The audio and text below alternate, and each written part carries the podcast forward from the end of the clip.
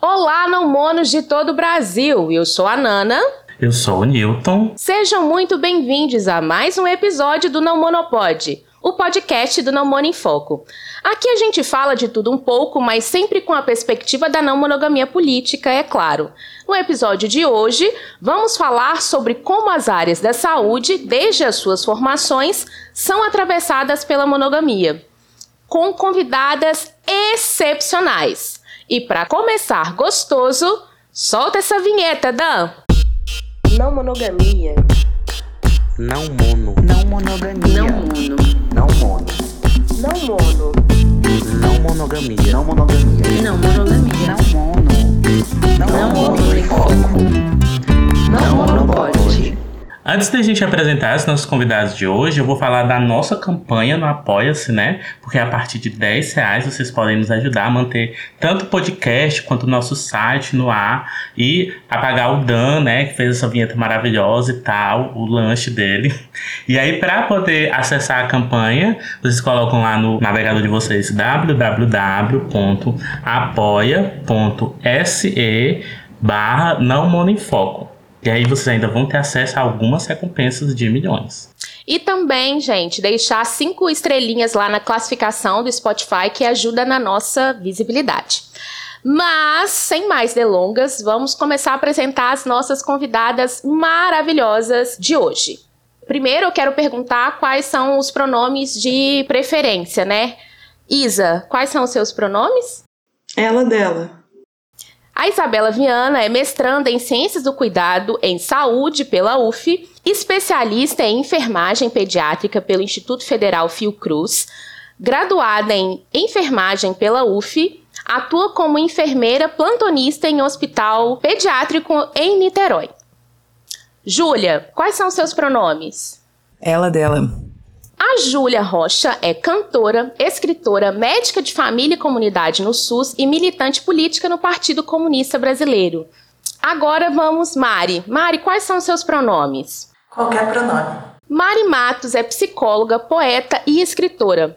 Possui aprimoramento em psicologia hospitalar pelo Hospital das Clínicas e mestrado em Global Mental Health pela Universidade de Glasgow tem como foco de estudo as temáticas violência em relações íntimas, interseccionalidade, corpos e sexualidade dissidentes e não monogamia. É autora do livro Eu Dançava Sozinha, co-organizadora do livro Caminhos para uma Clínica Política e colaboradora da página Afetos Insurgentes. Gente, que isso? Que convidadas são essa, pelo amor de Deus? Olha, que o, o, o negócio hoje vai ficar incrível. Né? Já agradecer por todo mundo ter aceitado como é que a gente conseguiu reunir este, este grupo de peso. Foi um sucesso que só o Namono pode, mentira, né? Mas é, é... é muito legal a gente estar tá conseguindo trazer para falar sobre esse assunto. É um assunto muito importante da gente estar tá falando e falando novamente e com, com pessoas tão incríveis para falar ainda mais, né? E aí eu acho que uma maneira interessante da gente começar o que a gente quer falar hoje é falando um pouquinho de como foi essa formação de vocês, né? Assim, é, esse contato desde o começo, nessa formação na área da saúde e como é que vocês percebem hoje, olhando para trás, como é que a monogamia estava ali é, atravessando, direcionando esses currículos mesmo, né, de formação. E a gente pode começar conversando com Mari falando um pouco disso. Certo. Então, gente, acho que só para começar, eu vou colocar aqui algumas críticas em relação às formações na área da saúde mental, mas só queria deixar bem claro que eu não acho dispensável você ter formação para oferecer qualquer tipo de serviço de atendimento nessa área, tá? Porque eu acho que tá rolando uma coisa muito complicada, né, das pessoas começarem, inclusive na, na não né, das pessoas começarem a oferecer serviços de suporte emocional, orientação, ajudo você nessa trajetória da não monogamia, qualquer coisa parecida, porque as pessoas acham que são formadas pela vida ou porque elas têm há muitos anos de experiência né, na... Gente, estou fazendo rir, né?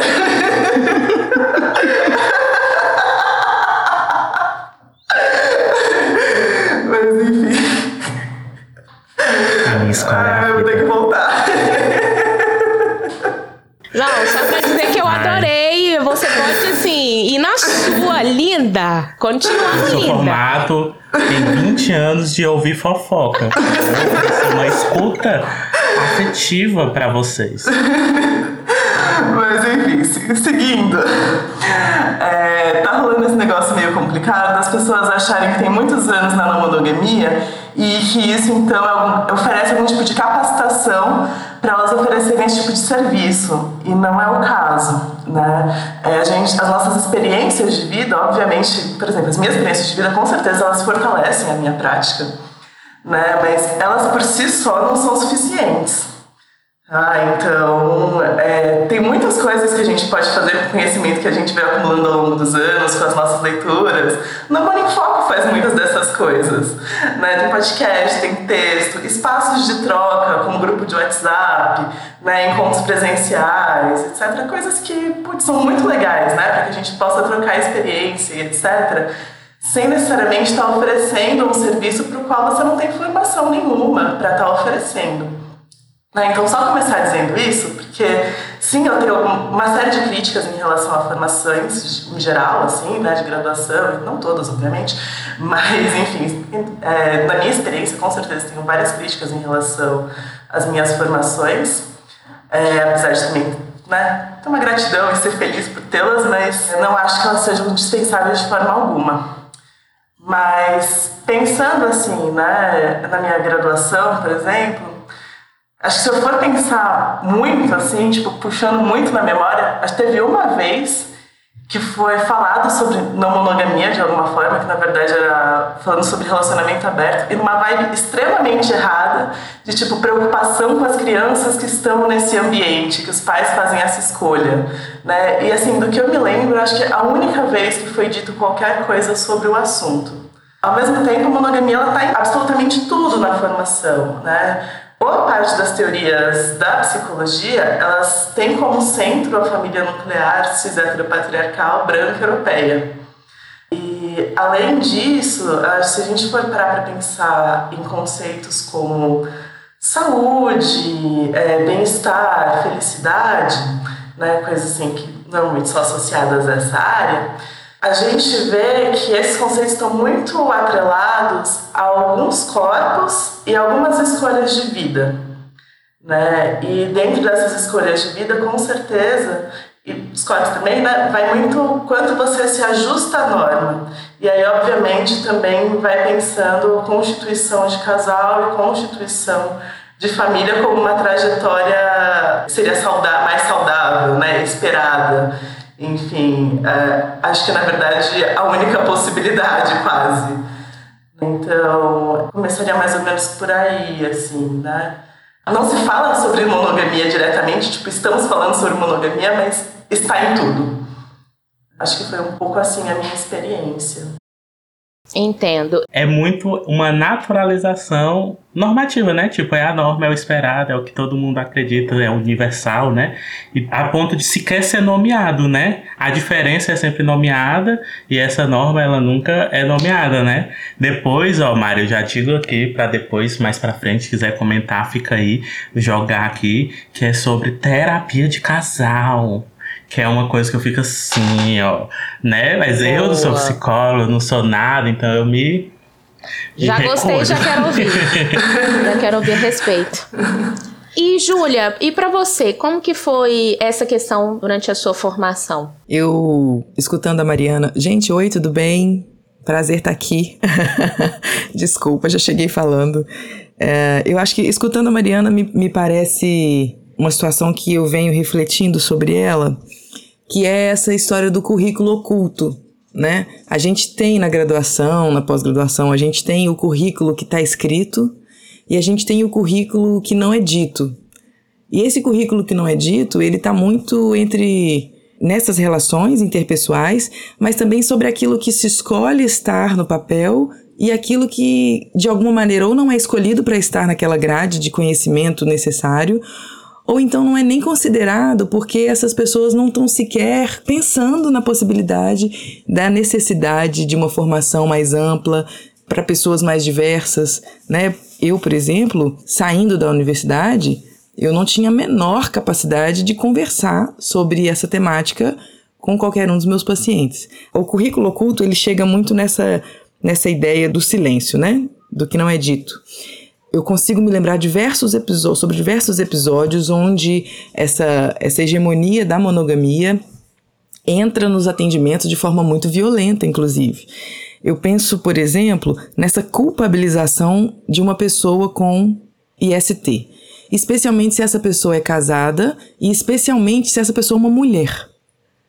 É porque como assim uma mulher casada está com uma infecção sexualmente transmissível? Automaticamente essa liga é o marido dela que transou com outra pessoa, passou uma doença para ela. Não se pensa na possibilidade dessa mulher ter desejo e ter vontade de ter outras experiências e de que de repente é isso, gente. IST acontece.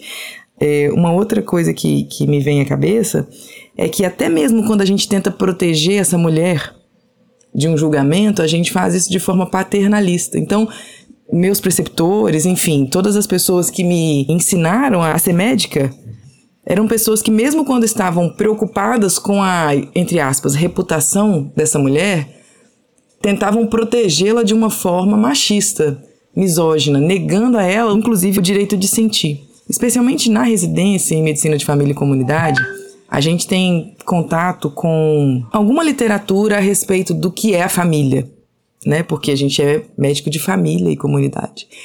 E sendo assim, a gente aprende a cuidar de um tipo de família. Quando a gente sai da residência, são poucas as famílias que a gente encontra que respeitam aquilo que estava no livro. E aí, às vezes, dá vontade, né? A gente, jovem médico, né, que não sabe de nada, né, do mundo, da vida, dá vontade de falar: não, minha filha, para tudo isso aí que você está fazendo e lê esse livro aqui, que está aqui o jeito que você tem que ser como família. Você precisa se encaixar aqui, senão não dou conta de ser sua médica. É mais ou menos isso. Esse currículo oculto, esses silêncios, eles são tão ensurdecedores, eles, eles gritam tão alto que diante de uma situação onde a gente precisa de repertório, de repertório cultural, de competência cultural, de repertório emocional para poder lidar com algumas coisas que os nossos pacientes nos trazem, a gente se pega de pés e mãos atados, porque a gente não consegue encaixar. Né? É muito o exercício que a medicina fez nos últimos anos, com todos os seus guidelines e fluxogramas e lá, lá, lá, lá, lá, lá que é o de encaixar esse paciente, né? Assim, eu tenho esse paciente aqui, ele é de um jeito, então ele me queixa de uma coisa. Aí eu coloco ele lá em cima num fluxograma, e aí é aquele a resposta: o paciente fez isso e isso? Sim. Então vem para cá. Não, para cá. Paciente sente isso? Não, sim, não. E de repente no final desse fluxograma eu tenho uma resposta. Uma resposta que é exata, que serve para todos, que serve para todo tipo de família, que serve para todo tipo de jeito de estar no mundo, de se relacionar. É um algoritmo, basicamente isso. Basicamente isso, basicamente isso. Só que de repente a realidade ela é complexa. E eu, o que eu acho mais legal é que eu tenho para mim que a nossa formação ela nunca acaba. A gente está sempre, né, em, em formação. E isso que a Mari falou, de que a nossa prática, a nossa, as nossas vivências fazem avançar ou de alguma forma catalisam essa transformação que vai nos formar como trabalhadores, né, como profissionais, isso é muito interessante porque, de algum modo, a nossa vida ela vai também nos direcionando a buscar a teoria que nos ampara a viver aquilo de uma forma mais, mais confortável. Então, por mais que eu tenha tido uma formação que de algum modo me moldou de forma muito restrita em relação a esse olhar, hoje eu consigo perceber a minha capacidade de buscar reparação, né? Buscar reparar essa, essa formação. Última coisa que eu queria falar especificamente sobre formação, como nós médicos, especialmente nessa questão da abordagem da saúde sexual, só sabemos fazer isso quando a gente escuta uma história de uma tragédia que aconteceu numa família. Uma tragédia, digamos assim, né? A gente pensa na abordagem da saúde sexual quando alguma coisa é dissidente àquela família que a gente aprendeu a considerar normal. Então a gente tem uma ideia de que existe uma família, essa família ela está protegida, ela está protegida de, de sofrimento psíquico, ela está protegida de, de sofrimento orgânico, ela está protegida é, é, de infecção sexualmente transmissível. E aí eu ofereço essas coisas quando essa pessoa me traz algo que é dissidente dessa ordem, sabe? Então chega a mulher e fala: Meu marido me traiu. Ah, então agora você tem que fazer exames para saber se você pegou alguma doença, tem que repetir seu preventivo, quanto tempo que você fez o último, você tá sentindo alguma coisa. E antes? Agora ela sabe. Antes ele não, não tava com ninguém? E ela?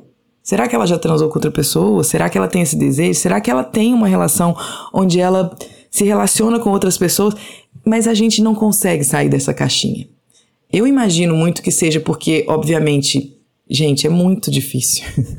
né? Assim, eu, eu que venho tentando me libertar dessas amarras há tão pouco tempo, é muito difícil você, eh, num contexto que é hegemonicamente monogâmico, você ousar sair fora dessa caixinha. Mas é necessário e importante porque também será uma competência técnica nossa como médicos. Né? Médico gosta de pensar o seguinte: ó, eu preciso ter formação para resolver esses problemas aqui que meus pacientes trazem. Mas os nossos pacientes vão trazer problemas e angústias e sofrimentos e questões relacionadas à forma deles de se relacionar. E a gente precisa ter competência cultural, emocional para lidar com essas questões. Então faz parte da nossa formação entender que existe uma diversidade de jeitos de, de estar nesse mundo, de, de se relacionar com as pessoas, e a gente precisa reparar essa lacuna que ficou lá atrás e construir um outro caminho onde a gente vai percorrendo esse caminho, se tornar mais capaz, eu não diria capaz porque talvez a gente nunca fique pronto, mas mais capaz de receber essas pessoas, acolhê-las nas angústias e nas dúvidas e nos sofrimentos e nas alegrias e na, na dor e na delícia dessas experimentações, sem julgamentos, né? E com a capacidade também de promover saúde e de resolver problemas de forma mais objetiva. Eu acho que minha formação, o, o espelho dela, o reflexo dela é mais ou menos isso. É muito interessante porque no teu relato eu me lembro muito tudo que a gente conversou com o Isaac Linhares, ele também é, ele é médico da família, né? Mestrando nessa área de saúde, e a gente produziu um texto juntos pro projeto falando sobre isso, sobre ST e tal. E a gente teve até uma live que participou ele e o Aleph, né? O Aleph ele é enfermeiro também, doutorando em ciências, e do quanto a tua fala me remete a muito do que eles falaram em relação a esse processo complexo, né, de que é o atendimento em relação à saúde sexual, o quanto a mentalidade cristã, né, que atravessa nosso imaginário, nossas práticas e, consequentemente, dos médicos, né, nesse território aqui, é, é, leva muito para um lugar de culpabilização e o trabalho que é também para os médicos que querem fugir disso, né, construir a, as suas histórias a partir de um lugar diferente, né. É, é muito interessante perceber as semelhanças, assim, no quanto, apesar de serem vivências totalmente diferentes, informações e lugares diferentes, trazem essas marcas, né, e aí pra Tisa, como é? Como é, como tá sendo, né? É, é isso mesmo, as, as formações estão sempre acontecendo. Sim. Então, gente, oi, obrigada pelo convite. Fico muito lisonjeada de estar participando do meu podcast que eu tanto gosto. então, tá, vamos lá. É, trazendo assim, a minha experiência, né? Eu sou enfermeira, eu me formei lá em 2015, né? É, parece que foi ontem, mas já tem alguns aninhos aí, né? Então, tipo assim, na minha graduação, nunca se falou de monogamia. É esse, é esse não dito, né? É um modus operandi ali que guia, mas nunca eu nunca ouvi falar do nome de monogamia na graduação. Então isso, isso é, é algo que eu passei ao longo da minha graduação sem nunca nem escutar, sem nem saber o que, que do que, que isso se trata, né? E aí, para trazer o contexto da enfermagem, né? Porque assim, a enfermagem dialoga muito com esse sistema, o sistema da monocultura, né? Da, da, ela, ela traz muitas opressões reunidas né? dentro dessa categoria né? profissional. E ele é um curso que é predominantemente feminino, né? E com a maioria de mulheres pretas, né? Então, a partir daí, eu acho que a gente consegue dialogar também como que é a formação, né? É um curso que fala sobre o cuidado, né? Então, a gente já começa a pensar quem é que cuida na sociedade, né? Quem, quem são as pessoas que cuidam nessa sociedade. Então, a gente olhar para a enfermagem é, nesse lugar, a gente consegue já entender também como que essa formação se dá, né?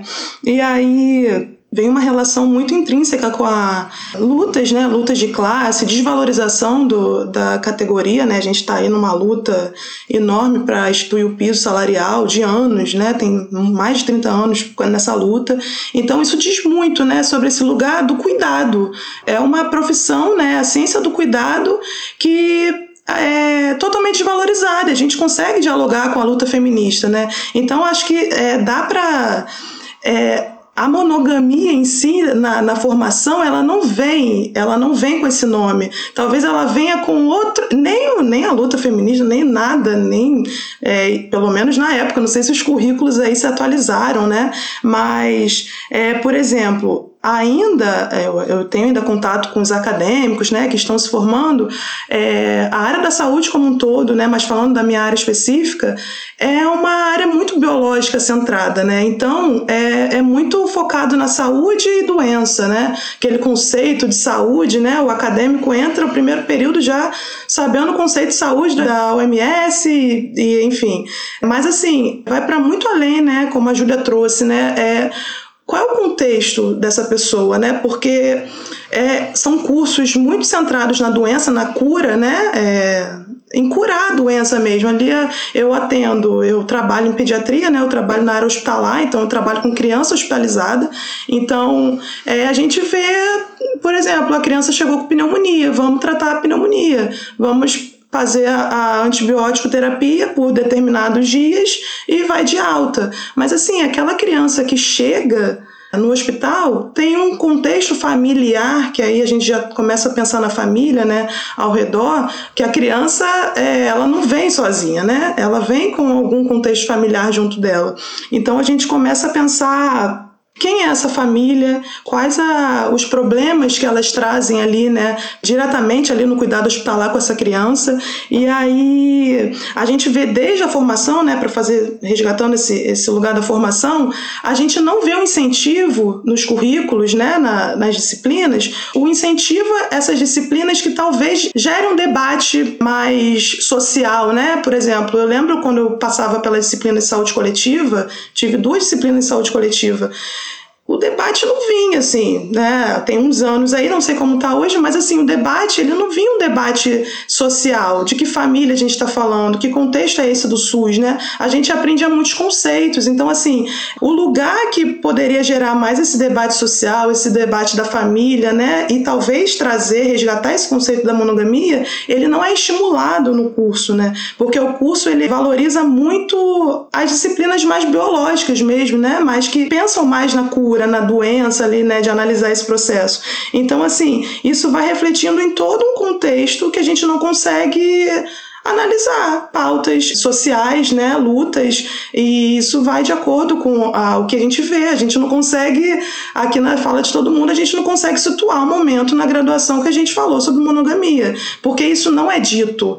A gente se comporta assim na graduação, né, tem todos um, um modus operandi de tratar, né, como a Júlia trouxe também o fluxograma ali, né, tem todo um modus, mas ele está implícito, ele está oculto, está escondido. Então, assim, isso vai impactar diretamente na nossa prática profissional, né? Porque aí a gente não vai é, ser estimulado a se especializar numa pós-graduação, talvez em saúde coletiva, né? Algum que traga esse debate. Eu visualizo que é aí que pode ter mais esse debate sobre a monogamia, né? Nessas, nessas disciplinas, nessas especializações, mas já, o próprio currículo ele não estimula o aprendizado, né? Levar a gente a questionar. É sempre muito biológico e também o, muito biológico e tratar a saúde versus doença também dita muito do, da nossa sociedade, né? A gente está aqui discutindo de monogamia, né? São muitas lógicas, é, lógicas binárias, né? Então tem toda uma complexidade que a gente vê na nossa formação, né? Então é, é, é muito pensar nesse lugar, né? A gente, a gente não estimula muito o, o cuidado preventivo, né? O cuidado de promoção da saúde, prevenção de saúde. A gente é, estimula muito curar, né? Curar a doença. E aí a gente não consegue acessar debates, a gente não consegue pensar quem é a família que está por trás dessa doença, né? Desse paciente, dessa, dessa pessoa que está ali. E aí por trás dele vem vários problemas relacionados à monogamia que quando a gente vai lá na prática, eu tô lá, sei lá, tô com uma criança internada, tem uma família que tem um contexto caótico e eu não sei lidar com isso como enfermeira responsável do, do plantão naquele dia. Então, é, enfim, são exemplos ali que acontecem, a monogamia ali na nossa cara e a gente não consegue lidar porque a gente não foi preparado. Então, assim, a gente meio que, pelo menos eu, né, a minha experiência na não monogamia, a minha experiência individual, que eu não fui formada nisso, né, na graduação, me faz levar para minha prática profissional, né? Então, assim, é muito individual, né? Porque se eu fosse contar de ser formada, de ter algum debate desse nível de graduação, de especialização, eu não ia ter. Então, a minha prática na não monogamia me faz fazer intervenções na minha prática profissional, sabe? É, quando, quando surge algum contexto ali com a família, né, com a criança ali, né, falando da, da minha experiência. Uma coisa que a tua fala me trouxe, Isa, é porque vocês, né, estão nesse lado aqui da pessoa que vai estar tá atendendo e tal. E tem a, a, as pessoas que vão estar tá acessando, né, esse serviço e pensando nesse acesso, o quanto existem barreiras estruturais que fazem com que esse acesso seja dificultado se a gente está pensando numa configuração que não é a tratada como natural, né, da família nuclear. Por exemplo, se eu me relaciono com uma pessoa que tem filho e essa pessoa está no trabalho e eu posso levar essa criança para o médico, para o postinho. É uma experiência que a, a, Nana passa bastante, né? Que é levar as, as sobrinhas dela no, nos acessos, mas, por exemplo, ela vai levando como sobrinha, né? E aí talvez fosse mais fácil eu dizer, ah, sou o tio, alguma coisa, mas aí não tem documento, não tem uma coisa que formalize essa coparentalidade, por exemplo. Outra coisa que me leva a pensar é o acesso a plano de saúde, por exemplo, né? Como é que a gente consegue colocar codependentes e, e, do quanto assinar o contrato de casamento facilita esses processos. E literalmente, né, no Brasil, assinar esse contrato só se for com uma só pessoa, acabou. Tem que ser ali só os seus descendentes ali ligados a isso para poder você conseguir facilitar todos esses processos.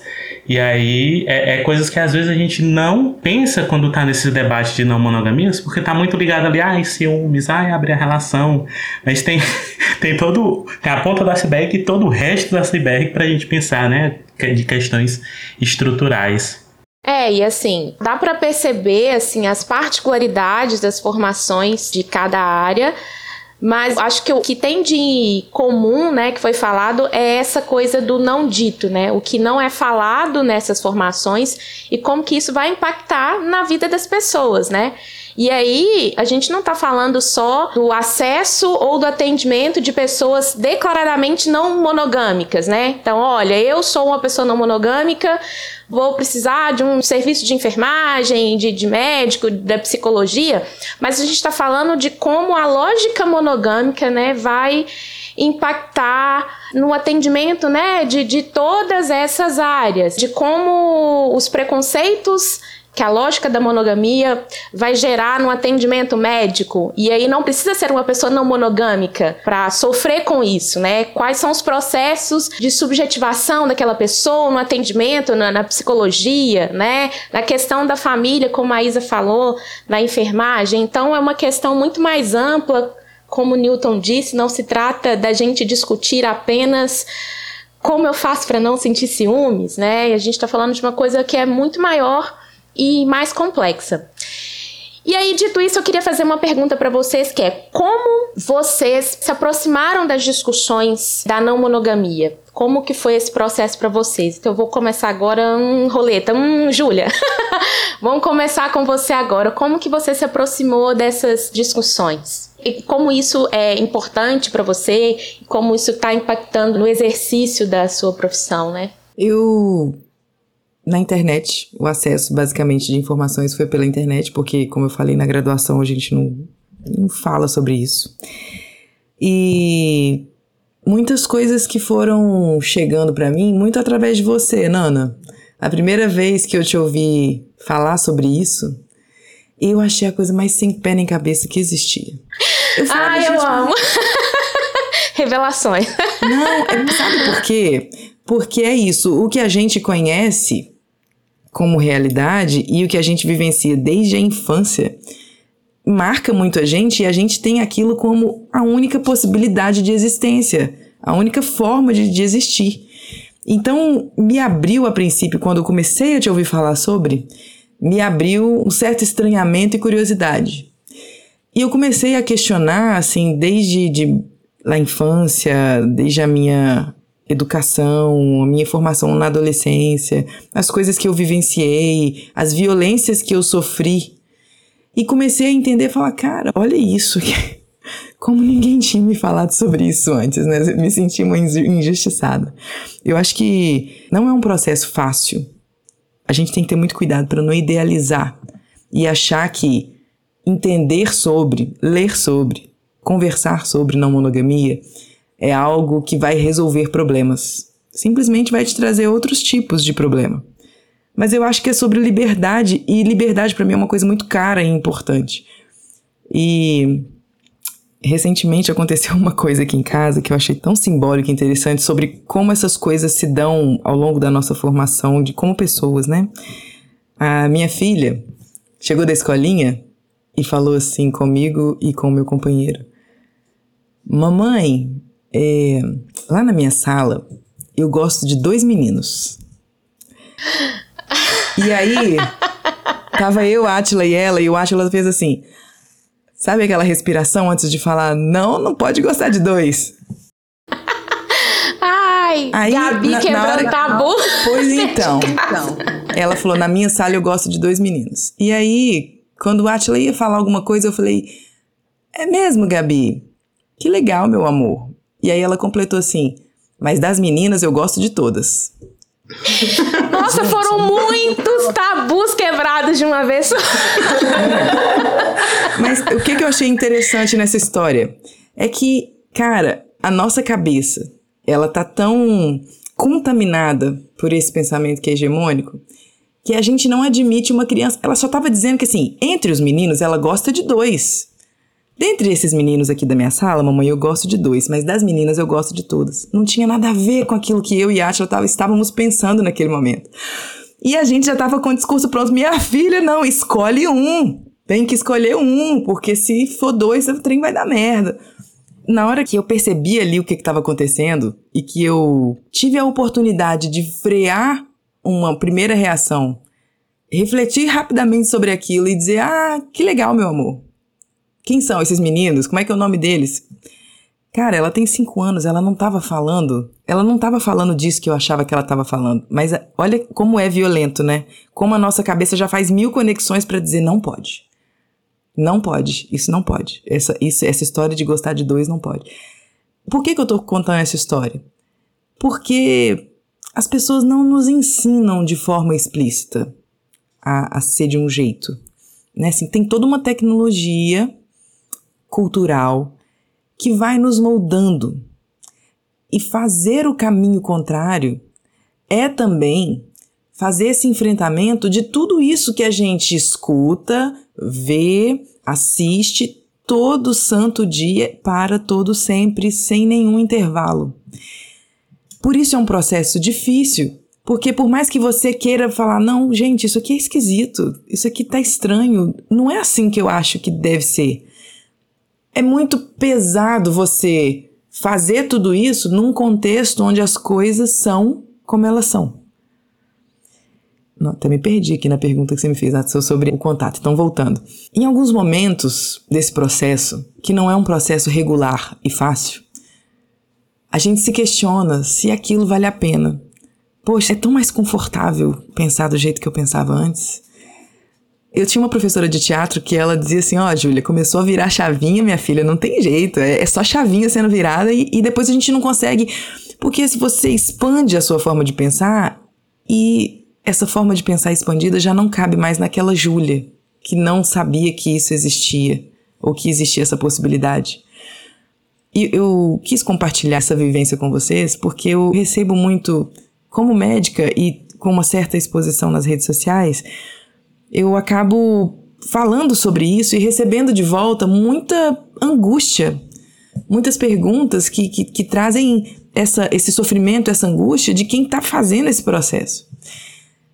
E eu percebo que as pessoas têm isso de uma forma muito idealizada, né? Ah, então eu, eu entrei em contato com essa temática, com esse debate, com essa discussão, e agora é só ao infinito e além. Gente, não é assim. A gente tem as nossas contradições. A gente sente, para de sentir, sente de novo, e tem nossos desejos, e tem a nossa vontade, e tem o nosso companheiro, e tem a forma como você construiu o seu relacionamento de 15, 20, 30 anos, 10 anos, um mês, sei lá quanto tem tudo isso. E é um processo que. E aí eu acho que entra um pouco nesse, na temática do que a gente está debatendo aqui hoje, que é assim. É um processo muitas vezes solitário. Porque os profissionais que cuidam da nossa saúde, na maioria esmagadora das vezes, não são capazes de acolher as nossas angústias, os nossos medos, a dor e a delícia de vivenciar essa reflexão e de querer sair dessa, dessa matrix. Por isso que eu bato nessa tecla que hoje, se eu tivesse em sofrimento em relação a, essa, a esse processo, eu não teria a quem buscar. Agora eu tenho, né, Mariana, psicóloga ali, ó. eu não teria a quem recorrer para falar das minhas questões, porque são coisas que não são para serem ditas. Parece que todo esse processo é feito meio que, ou vivido meio que na clandestinidade. Na solidão e na clandestinidade. Esses espaços que vocês criam de circulação de outros afetos possíveis, eles são muito bons para que a gente escute, se escute e se ouça nas nossas demandas, que têm as suas peculiaridades e especificidades, para que a gente não comece a achar que é o processo que está errado que é a reflexão que está errada. Porque é isso, o processo vai vir junto com dores e delícias. Já falei isso três vezes aqui. O processo vai vir junto com coisas gostosas e coisas difíceis, reflexões é, duras e, e, e, outras leves. Vai vir com um cheiro bom e cheiro ruim, com, com gosto bom e gosto ruim. E não é o processo que está ruim, não é o processo que está errado, não é a reflexão que não cabe é porque a gente está numa situação de ser contra-hegemônico. E ser contra-hegemônico é, é difícil. Não é uma situação confortável. Eu acho que é bem por aí. É, eu concordo muito com o que você falou, assim. É um processo que ele é contínuo, né? Como você disse, tem hora que vai estar tá mais fácil, tem hora que não vai estar, tá, e às vezes se repete, né? Uma questão que hoje ela tá teoricamente superada, daqui a algum tempo ela pode vir à tona novamente, né? Então, tem gente que não dá conta desse processo, né? Tem gente que realmente, bom, não é para mim, hum, sou monogâmica mesmo, eu nasci assim, a síndrome de Gabriela, né? E aí a gente, né, esses espaços, né, é propícios para isso, para se ouvir, é justamente para a gente se apoiar entender que eventualmente vai ficar mais pesado mesmo. E Nana, essa historinha, né, com a Gabi, minha filha, é, me fez pensar sobre como é importante a gente promover um ambiente onde ela não precise passar por esses sofrimentos que estão ligados a essas restrições, que não tem a ver somente com o relacionamento afetivo sexual que ela vai ter quando ela tiver idade para isso, que tem a ver com tudo na vida, que tem a ver com essa história da gente eleger pessoas melhores e piores, da gente eleger, é, classificar pessoas, da gente é, classificar relacionamentos, da gente hierarquizar sensações e, de alguma forma, entre aspas, né, humanizar uma, um grupo de pessoas e desumanizar outros. Por isso que, que eu acho que vale a reflexão, que vale o processo. E a minha ideia é justamente, nesse processo da, da maternidade especificamente, promover um ambiente de segurança, sem julgamentos, onde ela possa exercer a sua liberdade né, de uma forma leve, sem sobressaltos. Sem sobressaltos eu acho difícil, mas de uma forma leve, que não passe pelo moralismo que foi introjetado para mim durante tantos anos. Acho que é por aí. Esse teu relato sobre a tua vivência com a tua filha me lembrou uma fala que a Maria Tereza de Toledo, que é uma pesquisadora da área da psicologia, ela tem um artigo dela que ela fala sobre o amor romântico na contemporaneidade. É um artigo que eu uso bastante, eu acho bem interessante, porque ela fala justamente de como o nosso contato com o amor romântico está muito ligado desde o começo ao nosso contato com a nossa família, né? Assim, por exemplo, o pai e a mãe, né, geralmente são o sinônimo de ali de relação perfeita e a maneira como a gente vai buscar isso nas nossas relações a partir desses exemplos. E aí isso tem muito a ver também com, com cis heteronormatividade, né? Com como a gente pensa a nossa sexualidade, como a gente pensa gênero e como a gente pensa os relacionamentos, né? E aí é curioso, porque algumas coisas a gente já tem mais contato, já tem mais abertura, porque, né, pelo amor dos 12 deuses do Olimpo, 2023. Então muita gente já entende, né, pensar sexualidade, pensar gênero, mas pensar a possibilidade de um relacionamento que não seja, né, o ali deixar pai e mãe virar uma só carne, que na Bíblia diz, ainda é uma coisa muito difícil de se pensar, né? E aí, por isso que eu acho que é tão importante a gente poder falar disso em vários momentos diferentes, assim, da vida. Do contato com a criança, de quem é responsável por criança, do contato com gente mais velha, quem, a gente, quem é responsável por cuidar do, do, dos seus idosos e, e, dessa conversa com essas pessoas, por exemplo. Da maneira como a gente, quando tem a oportunidade, fala disso com os nossos pais, nossos irmãos, nossos parentes, nossas amizades, em todos esses lugares, pra gente perceber esse todo, né? Porque não tá ali só na relação afetiva afetivo sexual tá num todo bem maior que às vezes a gente não percebe, justamente porque a gente tem no nosso imaginário, nossas práticas, naturalizado como as coisas devem ser, né? E aí, para ti, como está sendo isso, Isa? Esse processo, que é como a Nana diz, é um processo constante, né? Teve talvez ali um começo, a gente pode marcar um começo, mas fim mesmo, nem quando a gente derrubar o capitalismo.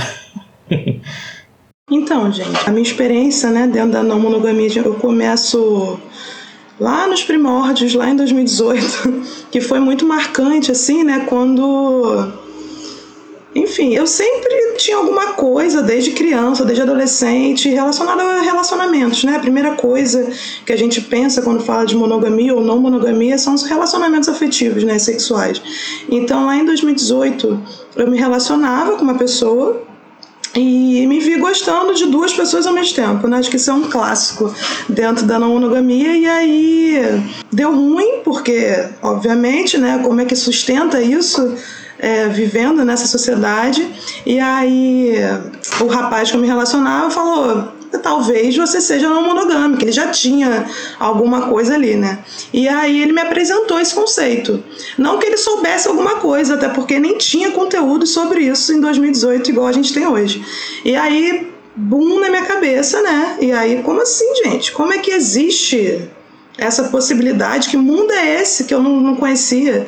E aí eu comecei toda uma pesquisa pesquisa mesmo, estudo né, online. E aí eu só encontrava vídeos de pessoas hippies falando de relações e que o mundo é lindo e tudo mais. E aí eu falo, gente, isso aqui não tá me encaixando. Se não monogamia é isso, sabe, a maioria de pessoas brancas ali, né, vivendo seus amores livres e eu não tava me encaixando com isso e continuei, né, essa, essa minha luta meio é eu me sentia muito sozinha, né, na época, porque esse relacionamento foi muito conturbado, né, dito um relacionamento abusivo, enfim, eu consegui sair desse lugar, mas foi, foi um lugar muito complicado para mim, então eu me sentia muito sozinha. E eu tenho uma experiência muito parecida até com a Nana, né? Que a Nana ela traz na, nos relatos dela é, sobre como a luta feminista foi importante nesse caminhar na não monogamia, né? Porque eu queria emancipar o meu corpo, eu queria é, me ver, né? Sem essas amarras da misoginia, machismo, eu queria seguir por aí, eu fui por aí, por esse caminho. A não monogamia não era, é, não era nem dita, não era algo. Eu estava ali procurando sozinha algum conteúdo, alguma pessoa no mundo que falasse sobre isso. E ao meu redor tinha umas pessoas que eu não gostava, né? Era essa pessoa que eu me relacionava e tudo mais. Então, assim, eu não tinha como ter uma referência ali nessa pessoa, né? Então, aí eu foram passando os anos, 2019 conheci o grupo, né, de problemas não mono, né, no Facebook, que assim, ali foi o meu lugar de caramba, existem pessoas que estão falando sobre isso. Eu não acredito. Aí eu, a felicidade, né? E aí, assim, toda vez que eu tinha algum problema, de, ah, vamos lá, ciúme, insegurança, passando por alguma coisa minha, eu ia lá no grupo. Aí eu ia lá, descia o grupo todo procurando algum relato que era parecido com o meu. E achava, assim, porque o grupo grande, né, as pessoas ali debatiam, era um debate Não, ali, né? O, o problema de Namono foi um marco na vida de várias pessoas. Sim. Para mim foi definidor, assim, na minha, na minha experiência, na minha prática, não tem como não citar.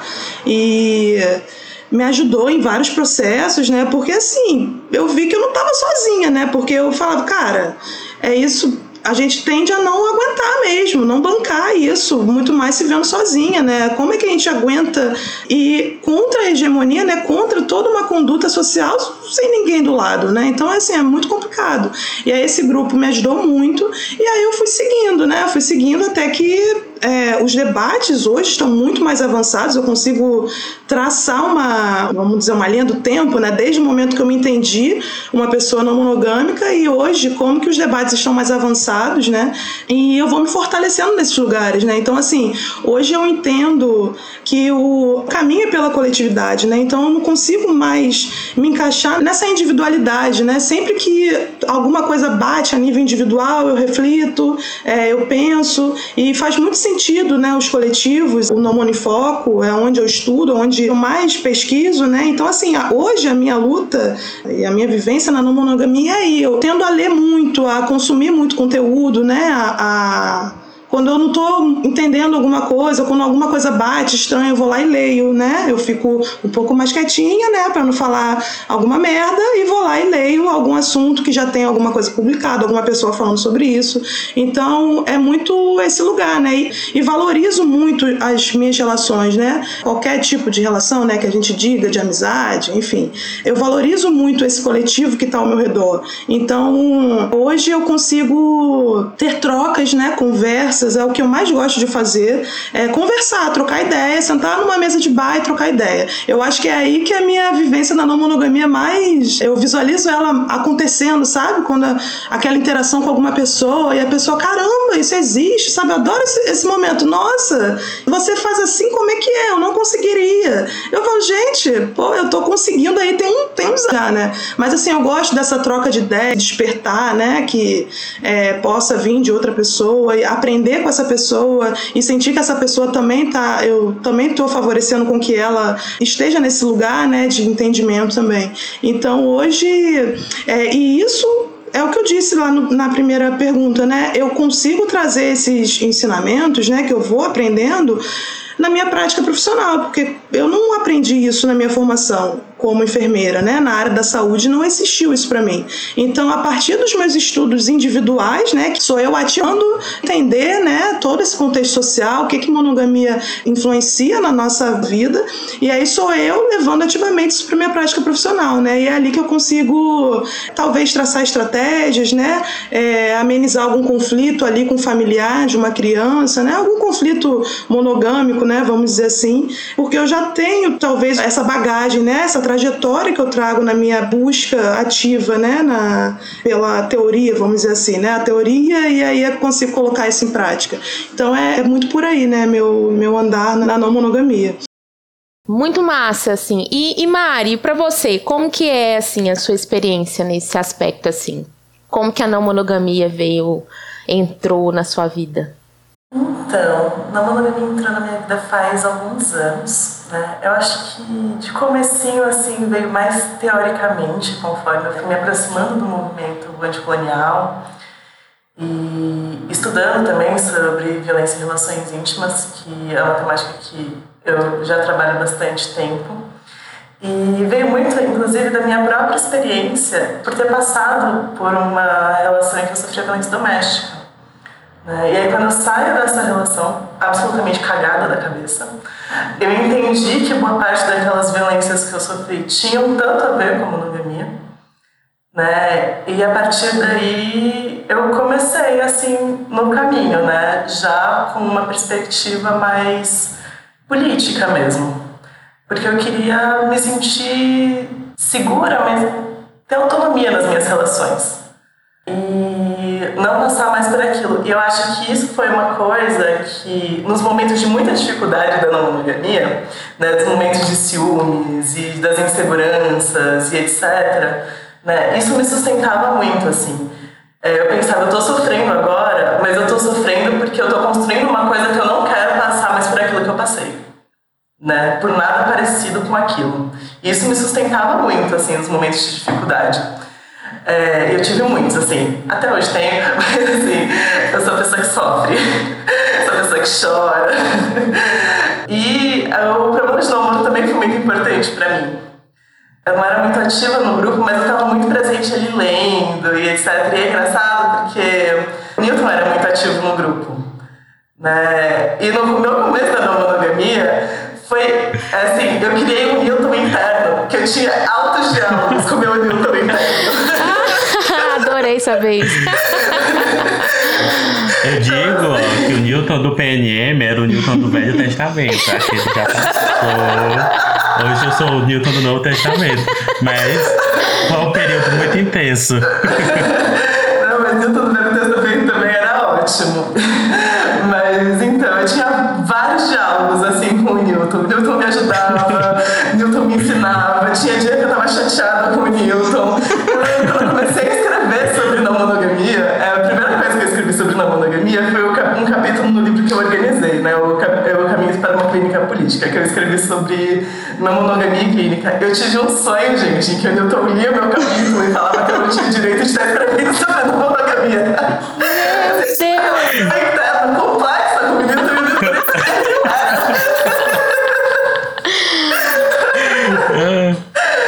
Então, mas me ajudou muito, assim, o grupo, e me ajudava muito as discussões, enfim. E foi meio por aí, assim. E aí eu comecei a pesquisar muito e escrever etc.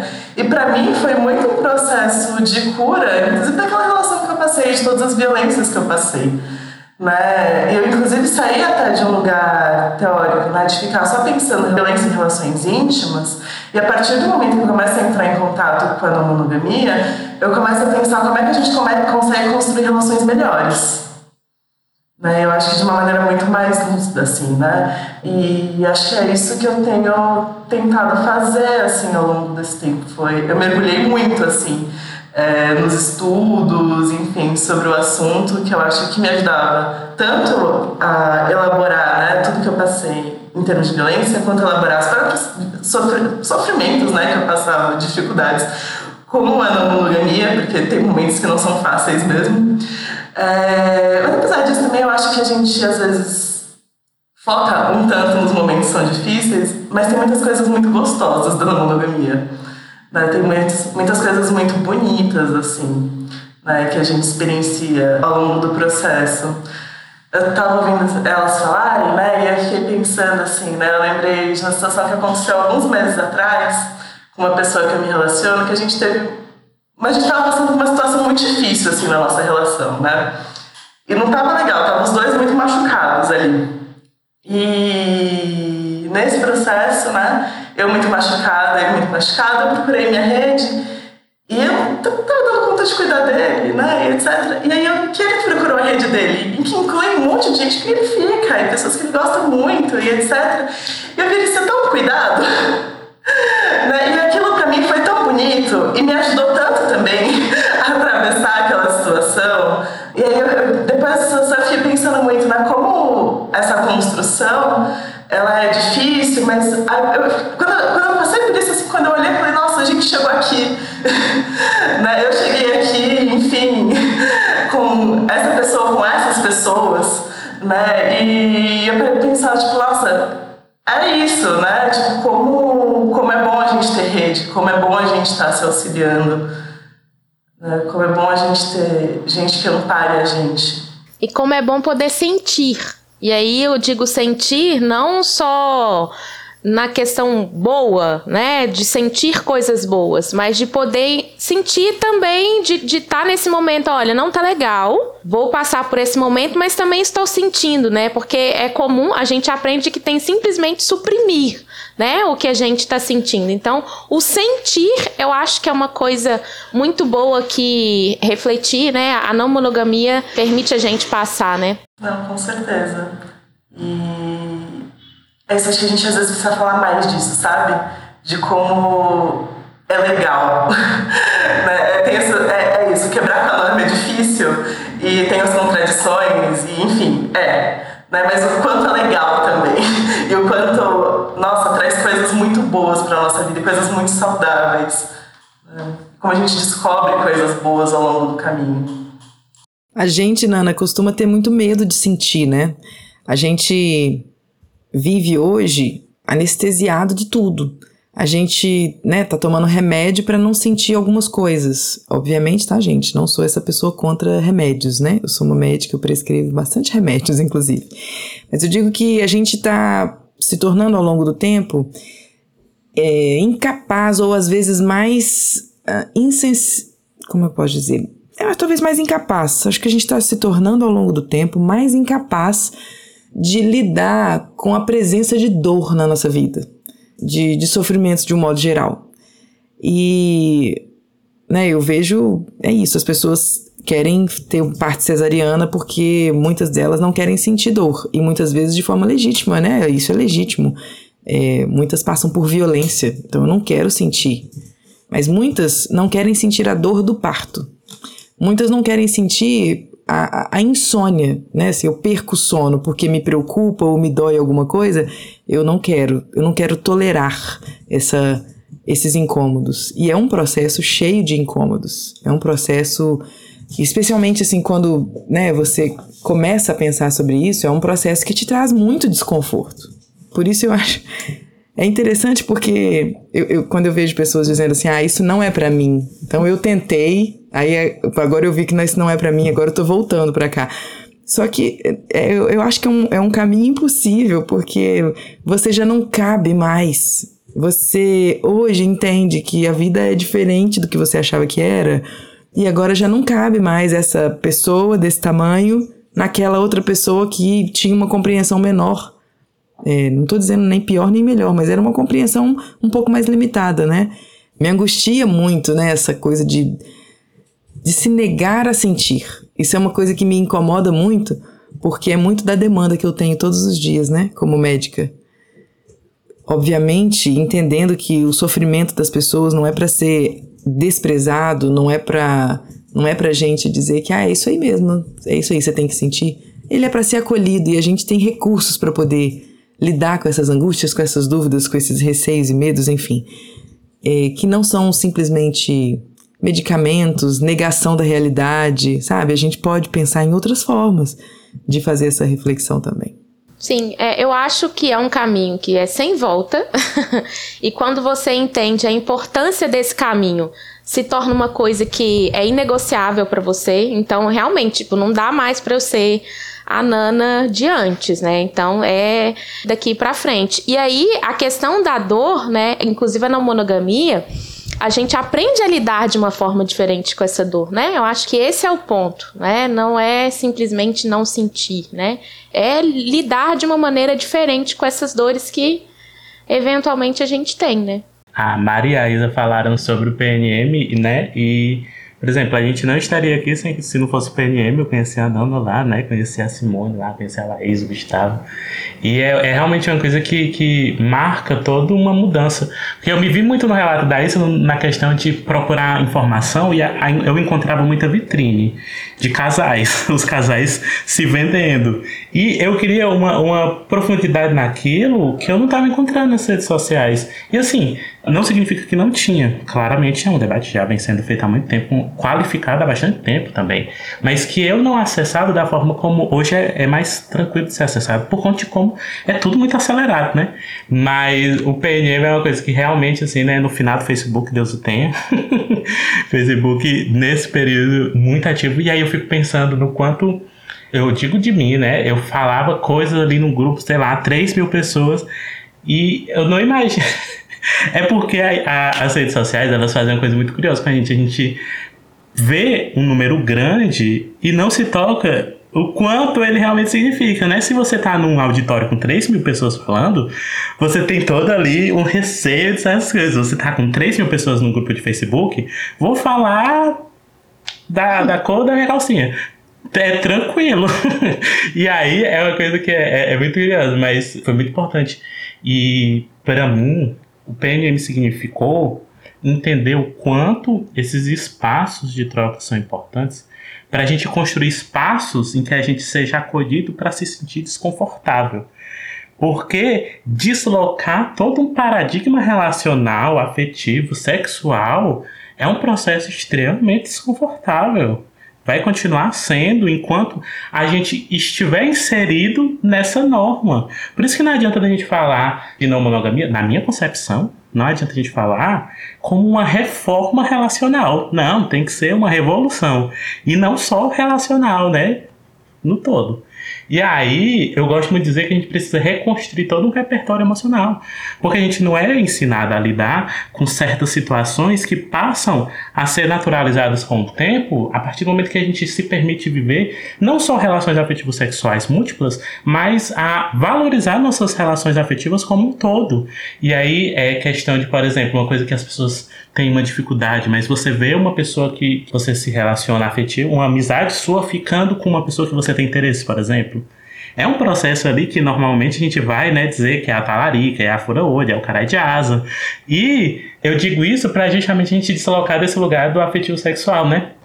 Mas para não devagar muito, porque se deixar eu vou, ó, vou embora, é, eu queria trazer para a gente pensar um pouco, perguntar para vocês, né? Porque no Não Monofoca a gente fala de não monogamia política enquanto articulação do pensamento anticolonial, né? Referenciado esse pensamento anticolonial, feminismo negro, interseccionalidade, identidade política, construção de um pensamento que faça a gente entender esse contexto maior estrutural e sistêmico, né?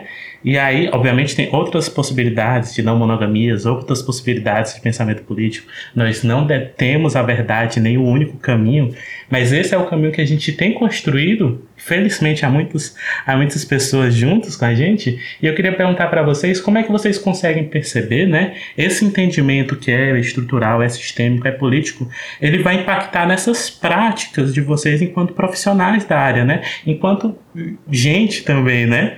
Gente que se relaciona com gente. E aí eu vou começar pela Isa, inclusive porque ela já vem trazendo o relato dela um pouco disso, né? E aí eu vou pedir para tu falar um pouquinho como tu consegue perceber assim, se tu tem mais alguma coisa para trazer dessas elaborações, tanto na tua vida particular, assim, né? nem, nem particular mesmo, na tua vida como um todo, né? Tanto nos atendimentos como nas relações que tem com outras pessoas e tal.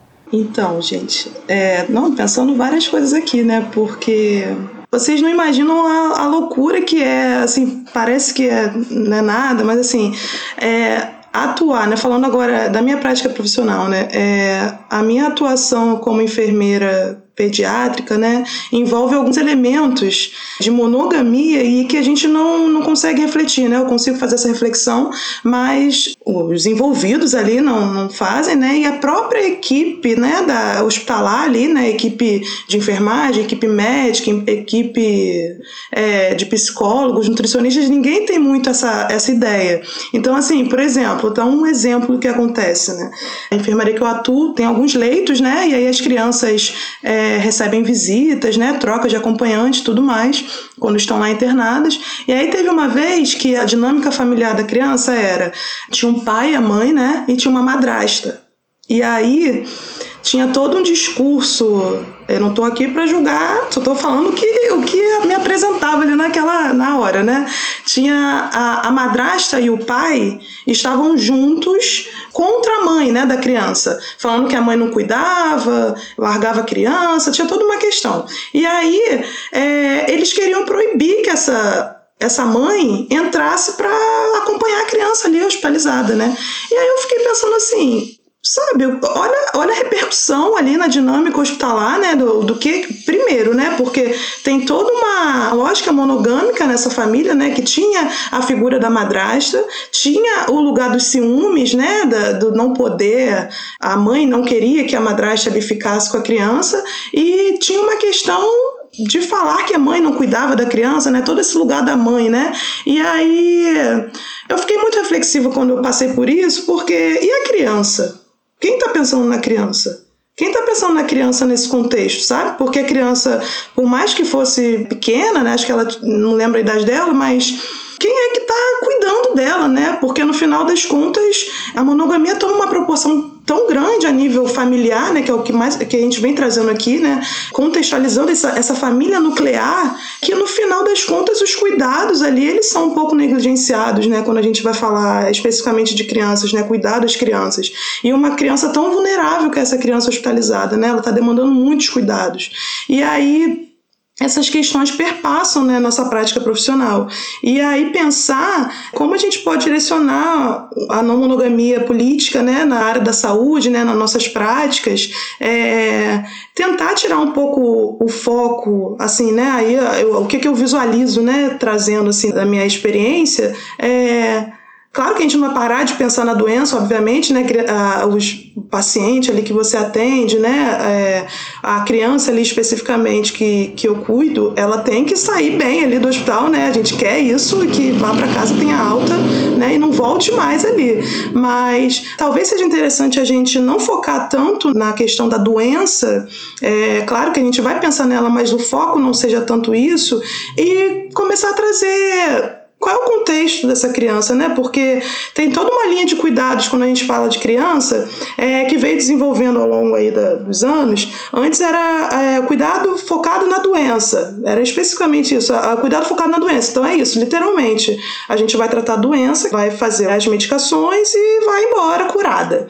E aí depois a gente avança um pouco pensando no cuidado centrado na criança e aí traz a, todo o contexto social ali da criança, né? Aquele serzinho muito específico ali que demanda alguns cuidados. E aí, agora, né, mais recente, a gente tem os cuidados na linha de centrado na criança e na família, né? Existe essa linha de cuidados, e aí a gente começar a questionar que família é essa. É, o conceito, o próprio conceito de família, né, é uma família nuclear, uma família monogâmica, é, como que aquele contexto vai influenciar na dinâmica ali de recuperação da, da criança ou daquele ou até mesmo do adulto, né? Porque a minha prática não é com adulto, mas assim a pessoa que está nesse lugar vulnerável, né? Esse lugar que precisa de algum atendimento, como que essas questões que são muito complexas, ao meu ver, que a gente não é ensinado a lidar com isso, perpassam na recuperação mesmo da, da, daquela pessoa, né? Aquela pessoa que precisa de algum atendimento a nível de saúde.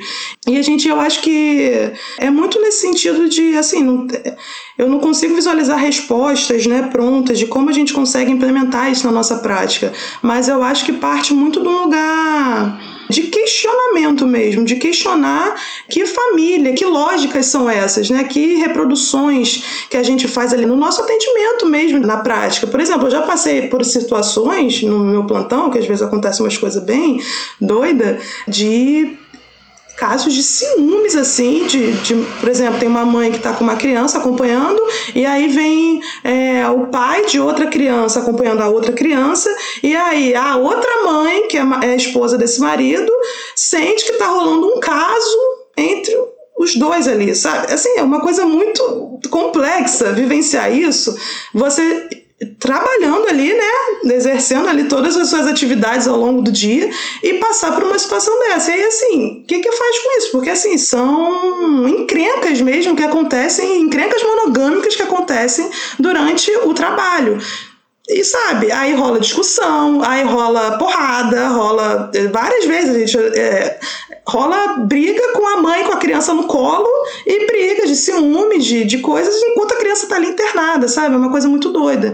E aí, como que lida com essas situações assim, né? Como que a gente vai direcionar isso? E aí eu também visualizo a gente também conseguindo fazer essa interlocução com a equipe multidisciplinar, né? Claro que é, a gente não atua sozinho, né? A gente atua com toda uma equipe junta, né? É o enfermeiro, é o médico, psicólogo, é assistente social. Então, assim, a gente conseguir coletivizar esse problema, né? Esse problema que surge ali com a criança, especificamente com aquela família monogâmica é, daquela criança, a gente conseguir coletivizar esse problema e direcionar, né? Talvez na solução, trazendo um pouco do que a gente entende, né? Na, da não monogamia política, né? O que, que a gente entende como ideal ali para a resolução. Claro que isso não é fácil, não é, não é tranquilo, é, às vezes a gente fica paralisado mesmo, a gente não foi ensinado a isso, é nítido que acho que reflete toda essa conversa que a gente está tendo aqui. É um modo de atuação, né? um modo de viver que simplesmente não refletimos. E aí, a gente que tem hoje o um entendimento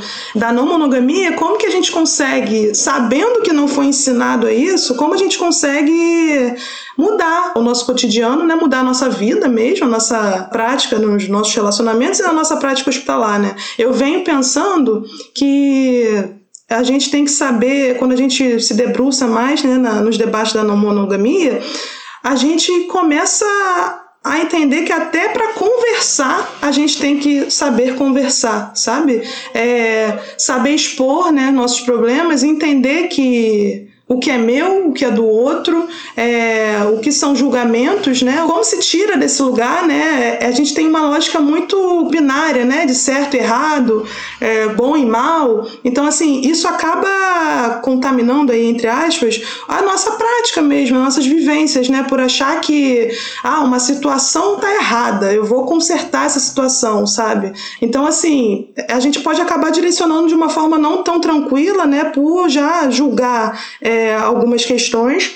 E então, assim, como eu, na minha vida, nos meus relacionamentos, eu consigo resolver algum conflito, resolver alguma, alguma questão que venha para mim, que me atravesse, que me pegue algum gatilho, algum trauma meu, sem privar a minha autonomia e a autonomia do outro, né? E isso vai para relacionamentos mais é, individuais, afetivos e também para a prática profissional, porque assim, é, não sei como é para as meninas, mas a minha equipe toda que trabalha comigo é muito monogâmica, é muito assim, assim, sem sombra de dúvidas, é julga mesmo, é, é só meu, é meu homem, é minha mulher, é meu, mais ninguém, e todo um direcionamento dessa, dessa linguagem, né, desse, desse modo aí de atuar, perpassa para os cuidados, os cuidados do com o paciente, com a criança, com quem estiver envolvido nesse cuidado.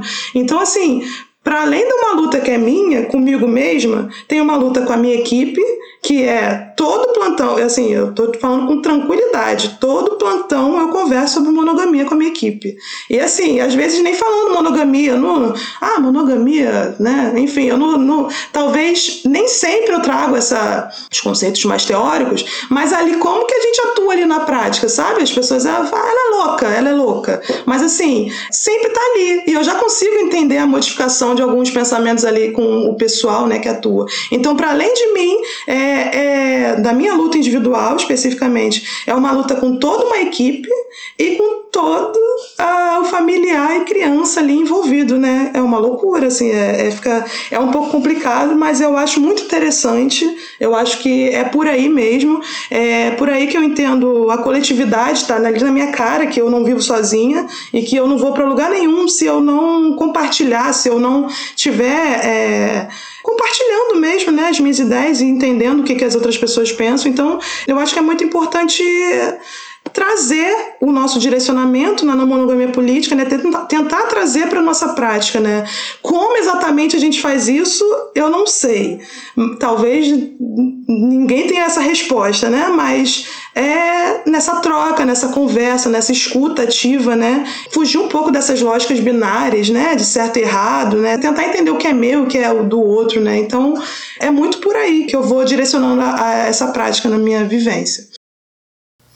É, o que a gente sempre fala, né? A gente não tem resposta pronta para nada, né? Porque a gente está tentando construir algo que a gente não tem referência, né? Então tem essa dificuldade e demanda uma certa criatividade, né? Como você disse aí de conversar com isso com a sua equipe, às vezes não dizendo, né? Não, não falando a palavra monogamia e não monogamia, mas é, colocando isso diariamente ali no seu convívio, né?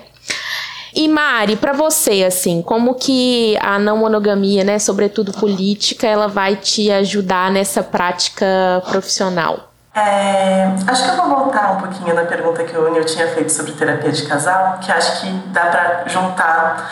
Perfeito! acho que dá para juntar as duas respostas bem, né? É, para mim, terapia de casal tem que acabar porque o casal tem que acabar. Né? Quando a gente para pra pensar na identidade Olha, de casal. Chega eu, dou, chega, eu sinto um arrupeio, que eu acho bonito esse negócio. Tem que acabar o caso. Acho bonito. e a gente fala, e é, é importante apontar, né, apontar né, que a gente fala que tem que acabar o casal, não quer dizer acabar as relações. A gente pode se relacionar de outras formas. Mas quando a gente está falando de identidade de casal, a gente está falando de hierarquia, a gente está falando de centralização, a gente está falando em isolamento daquele, núcleo que é, afasta a gente da comunidade. Então, assim, para mim, na verdade, nem faz sentido a gente ficar falando de casal mais saudável assim, sabe? Ah, não, porque dá pra ser casal sem hierarquia, sem centralização, etc. Cara, se não tem hierarquia, se não tem centralização, se não tem tudo aquilo que constitui né, o casal, então não é é outra coisa. né? Ponto. A gente está falando de outra coisa, outra relação. Né? E então, acho que é importante, às vezes, a gente se orientar por um senso de radicalidade, que não quer dizer que a gente não vai ter contradições pelo caminho, a gente sabe que tudo nessa vida empurra a gente para a monogamia, né? Mas fazer o nosso possível, né, para se orientar por um senso de radicalidade, porque a gente está falando de um sistema de opressão. Então, acho que não dá para a gente ficar parando no meio do caminho quando a gente faz a crítica. Né? A gente tem que fazer a crítica até o final né, e se propor mesmo aí contra esse sistema de opressão. Em vez de ficar achando que dá para achar algum nível de saúde dentro disso. Né. Aí agora pensando, né, como é que a monogamia política pode contribuir, assim, eu gosto muito quando a Hooks coloca que comunidades sustentam a vida, né, que não é a família, não é o casal e não é o individualismo. Então, eu tenho me orientado muito por isso, assim, né? No começo eu falei que no, no centro de muitas teorias psicológicas está a família, eu acho que a gente precisa trazer para o centro coletivo. Eu acho que uma intervenção que eu faço, assim, talvez a que eu faço com mais frequência, mas assim, com muita frequência, é justamente no sentido das pessoas fortalecerem as suas redes, né? acessarem as suas redes, é, pensar relações mesmo, né? descentralizar enfim, e até pensando nessa coisa do individualismo que a gente tem muito forte, né? Acho que é muito comum a gente ouvir uns discursos de que a gente precisa aprender a ser sozinho. Muitas vezes esse discurso vem ainda com aprender a ser sozinho para depois aprender a ser casal, né? E eu gosto. É, tem uma parte no livro da, da Vassalo, né, Desafio Poliamoroso, que ela fala assim que ela já sabe ser sozinha. Né? Tudo na vida empurra a gente para ter que aprender a ser sozinho. Se a gente for parar a pensar na vida de muitos nós, a gente já passou por muitos traumas, muitas dificuldades, no mais absoluto desamparo. Né? E para a gente se opor a isso, para a gente se opor à solidão, inclusive reproduzida dentro do capitalismo e etc., a gente não se opõe a isso formando casais, apesar de ser isso que se vende, né? Que a sua grande companhia vai ser a partir do casal, que aí você vai ter alguém que vai carregar tudo na vida com você. E que puta sobrecarga que isso é. Né? Duas pessoas tendo que dar conta de tanto. Né? Então, eu penso muito, né, já que a gente já sabe ser sozinho, como é que a gente vai aprendendo então a estar em relação? Né? Que bom que a gente aprendeu a, a estar sozinho e a sobrevivemos a diversas situações assim, mas eu espero que a gente, e eu acho que é muito orientado pela não monogamia, assim, que a gente não tenha mais que passar pela vida no desamparo, na solidão, né, sem ter com quem contar. Que a gente possa, sim, ter com quem contar e construir essas redes em vez de ficar estabelecendo relações de competitividade, que é outra coisa que o casal fomenta, né, que a gente possa estabelecer relações mais de companheirismo mesmo, né, e de se ajudar nas tretas da vida, é, não em duas pessoas, nem num núcleo super fechado, que é o núcleo familiar, mas realmente em comunidade. Então, acho que é mais ou menos por aí que eu tenho passado. E pra ti, como, como tem sido esses processos, né? Quando tu falou um pouco desse teu contato com a Namanda Caminha, tu falou assim, ah, uma coisa mais recente. E aí é muito legal ir vendo esses, esses processos que são contínuos nessas marcas temporais diferentes, né? Aí como tem sido pra ti, assim, né? Essa construção enquanto profissional, né? Mas também enquanto cantora, né? Eu também sou músico, aí eu fico pensando muito nisso, assim, no quanto a questão do amor romântico tá muito, né? Nas letras. Mas e também como pessoa que, que se expõe publicamente conversando com as pessoas, como é que tem sido todos esses processos para ti, né? Sobretudo pela maneira como tu também se, se posiciona politicamente, né? Sim, eu acho que são etapas. Então, a primeira etapa que eu me vi com necessidade de fazer foi subir um degrauzinho de entendimento e assim, ó, compreender que a forma como eu e meu companheiro estabelecemos um relacionamento é uma forma entre tantas outras formas possíveis. E que não é estanque, não é parada no tempo, que ela vai sofrer influências daquilo que ele pensa, do que eu penso e daquilo que vai chegando pra gente. E em relação a essa questão profissional, é, para música isso é um prato cheio, né? Eu falei que a minha missão nessa vida é conseguir compor um álbum de músicas a partir dessa sensação de liberdade que eu sinto hoje. É, é difícil pra caramba, é muito difícil. Eu não sei fazer música não monogâmica, gente. Alguém tem um curso? Porque o nosso imaginário, ele é povoado por essas coisas. E às vezes eu sento e falo, eu quero escrever uma letra de uma música de uma mulher livre. E de repente eu tô aqui, você foi embora. você é um negão de tirar o chapéu. Cara, é, eu, eu, vi, eu vi o episódio de vocês sobre músicas e eu achei o máximo, porque assim, é uma constante, eu repensando. E aí, uma vez eu tava, no, eu tava fazendo um show e Nana tava no show e eu disse, Nana, quanto sofrimento poderia ter sido evitado? Foi. Né? Porque, eu assim, vi, eu tava lá. Porque, gente, é, é uma caixinha de sofrimentos, né? E, e a gente. A, a, música, ela, ela só replica, ela só repercute, né? A, a, forma como. limitada como a gente enxerga as coisas. E, mas mas e... deu para dar uma redimida com o meu amor de hoje. Amor de hoje. Olha, Amor de hoje é o uma meu redimida. orgulho. Menina, Amor de hoje é uma música que eu fiz com o Fabiano e com a Marília. Fabiano Li, Marília Sodré dois baianos queridos, meus irmãos nessa vida. Um beijo para eles, um inclusive. beijo. E Amor de Hoje é uma música que hoje faz tanto sentido para mim.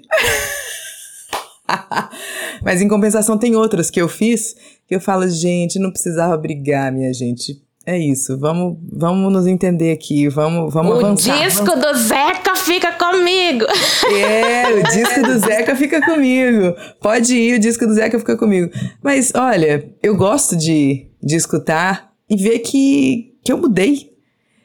Não é nem para melhor nem para pior, é para um outro jeito que faz mais sentido para mim hoje. Eu escuto as músicas que eu escrevi há cinco anos atrás e eu falo, gente, que interessante, eu, eu viveria uma situação como essa e teria mais recursos para poder lidar com essas angústias, com essas questões que me fariam mais feliz, que me fariam aproveitar coisas e viver coisas legais, interessantes, enfim. Em relação à medicina, eu acho que o buraco é um pouco mais embaixo. Porque a arte, ela se permite, né? Muitas vezes é mais fácil você ser flexível e mais é, ousado na arte do que na medicina.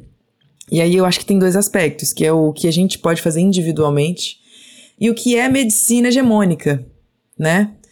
Individualmente, a gente pode buscar formação, é, competência cultural, a gente pode é, estabelecer uma escuta mais qualificada, né? A gente tem ferramentas na medicina de família e comunidade, que o, na medicina de um modo geral, que é o método clínico centrado na pessoa, que é um, um método que tende a ser uma ferramenta que vai fazer com que a gente julgue menos, interrompa menos, escute mais, valorize as sensações e os sentimentos e aquilo que aquela situação vivida traz para aquela pessoa, de acordo com as vivências e com a história de vida e com os recursos que aquela pessoa tem para lidar com aquilo. Então, não falta recursos e ferramentas para a gente poder acolher essas pessoas nas suas, na sua multiplicidade, né?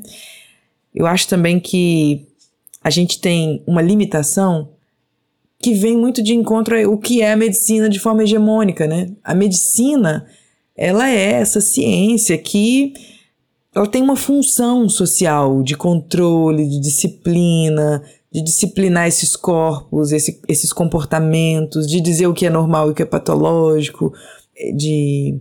Como é que eu posso dizer? é, controlar, não sei, talvez não seja a palavra controlar, mas de, é, de tentar ordenar, normalizar aquilo que é dissidente. Mas eu penso que faz parte da nossa formação a gente buscar leitura e compreensão mais avançada e mais complexificada do que é, do que são as formas de se relacionar que não são hegemônicas. Porque assim, se a não monogamia faz parte da vivência daquele sujeito que me procura como uma profissional para cuidar da saúde dele, a não monogamia precisa fazer parte da minha formação. Eu preciso buscar essa formação, porque senão eu vou ser um médico incompetente. Se a pessoa sofre com uma dor de coluna e eu não sei cuidar da dor de coluna dela, por uma falha na minha formação, eu preciso ir lá e estudar. É isso. Se a pessoa está vivendo angústias e sofrimentos e questões que são relacionadas à forma dela se relacionar, e aquilo para mim é muito distante da minha realidade, daquilo que eu consegui acumular de, de teorias sobre o ser humano, eu preciso parar e estudar. Eu preciso parar e compreender de forma mais aprofundada, para eu não sair por aí sendo mais um veículo de violência. Quando a gente, como profissional de saúde, é buscado, a gente é buscado na intenção de se encontrar um alívio. E se esse profissional que está ali para nos guiar em busca de um alívio, de uma angústia, ele começa a ser um vetor de mais violência, gente, tem alguma coisa errada.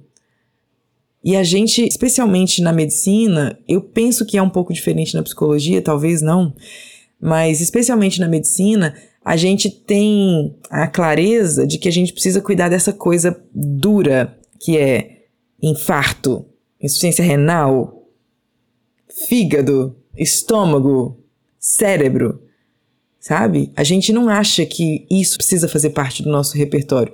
E precisa, porque o outro é complexo e ele vai te trazer demandas que são complexas. E se você não tiver competência cultural para lidar com essas demandas, pode ser que tenha sido, né, como é que fala o Chaves?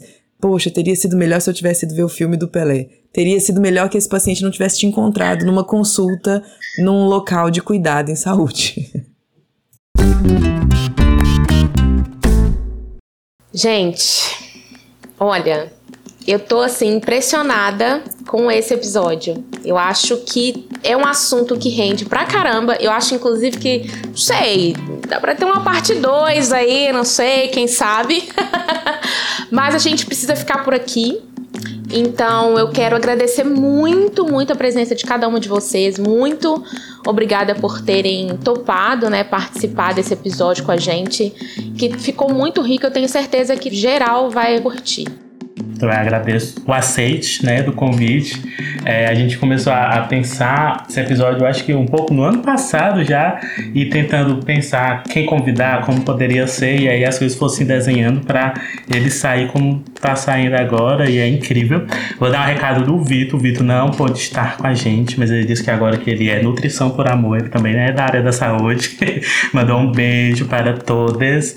E aí, agora que a gente tá nessas considerações finais, né, acho o nome Considerações Finais muito engraçado.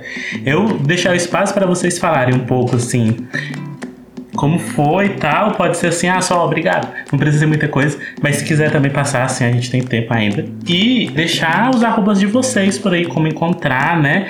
Nas redes sociais, ou mesmo também em contato profissional, né? Porque, né? Sempre bom ter mais profissionais não mono, a gente tendo conhecimento disso. E aí, a gente pode começar com a Júlia, falando um pouco desse, desses, desses contatos dela e tal. Ai, gente, eu fiquei muito feliz de receber o convite. Eu acho que vale muito esse espaço que se cria, né? Assim, como eu falei, né? Assim, de, de possibilidades de escutar coisas diferentes daquilo que a gente escuta todos os dias. Né? Eu acho que a gente abre a geladeira e escuta um sermão monogâmico, a gente abre a porta do banheiro e escuta um sermão monogâmico, a gente abre a janela, tem um sermão monogâmico. Então, ter esses espaços para mim é, foi muito gostoso poder conversar com vocês e aprender com vocês. Eu espero sinceramente que a gente encontre e fortaleça essas redes de compreensão, de afeto e de cuidado que a gente precisa, né, quando a gente se propõe a sair dessa caixinha. Tô aí para quem quiser trocar ideias. Meu arroba no Instagram é arroba cantora Julia Rocha. No Twitter, Julia Rocha Sim. Beijo! Isa, Mari, vocês podem falar aí as suas considerações finais. Então, gente, estou é, muito feliz de estar aqui com vocês. Eu achei o debate muito rico, assim, é porque a gente é, não costuma mesmo, né, ouvir sobre é, essa relação da não monogamia na área da saúde, né? Nem a gente mesmo, profissionais da saúde, a gente não tem esse debate. Então, assim, poder debater é, nesse espaço, né? Esse assunto nesse espaço é, é muito rico, assim, muito valioso mesmo. É, eu fico muito feliz porque admiração, né, por esse esse esse lugar, esse, essas pessoas envolvidas no não unifoco. Eu aprendo demais, eu estou em um constante processo de aprendizado. Então assim, fiquei nervosa com o convite, fiquei ansiosa, mas deu tudo certo e eu estou muito feliz. Espero que a parte 2 aí, se for legal pensar, Nana, sim, tem muita coisa para ser falada. Vem aí. E é vem aí, vem aí. E eu acho que é isso, gente. É, minhas redes, né? Instagram é Viana Isabela. E no Twitter, Twitter é complicado, sabe? Assim, a minha relação ali com o Twitter, mas é, sempre está fechado, mas é Viana Isa Underline.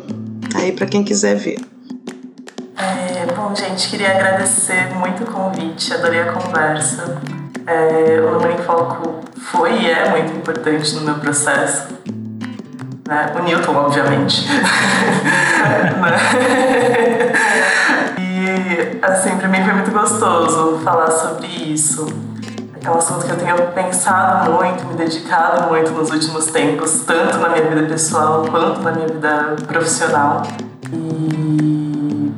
Nossa, eu fico, eu fico, pensando como é importante a gente ter espaços como esse, assim, né? Como o projeto de vocês, é, como a própria Afetos, né?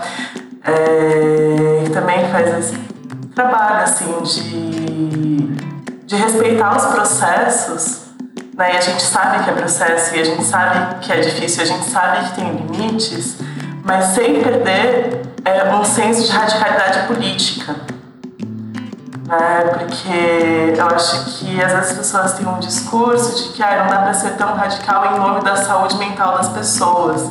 E justamente em nome do, do, bem-estar coletivo, né? Eu acho que a gente precisa pensar radicalmente sim. Né? Sim, respeitando o processo, sim, sabendo que as coisas não são do dia para noite, né?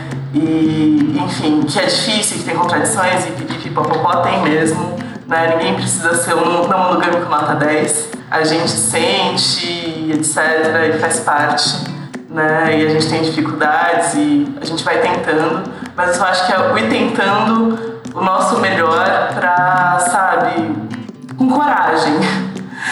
E acho que é um pouco isso, assim. Então eu agradeço demais esse espaço. E meu arroba é marimatos 3 underlines. E para quem ainda não segue também, por favor, seguir a página da Fetos, Insurgentes. É, lá tem textos meus, tem de outras pessoas, do André, da Nick, enfim, da, do pessoal ali da, da FETS. E acho que é isso, gente. Aí eu escrevo melhor do que eu falo, tá, gente? Eu me enrolo um pouquinho falando, então se quiserem ler os textos, é um pouquinho melhor. Então é isso, gente. Agradecemos a vocês, os nossos ouvintes. E até a próxima. Tchau, pessoal. Beijos, beijos.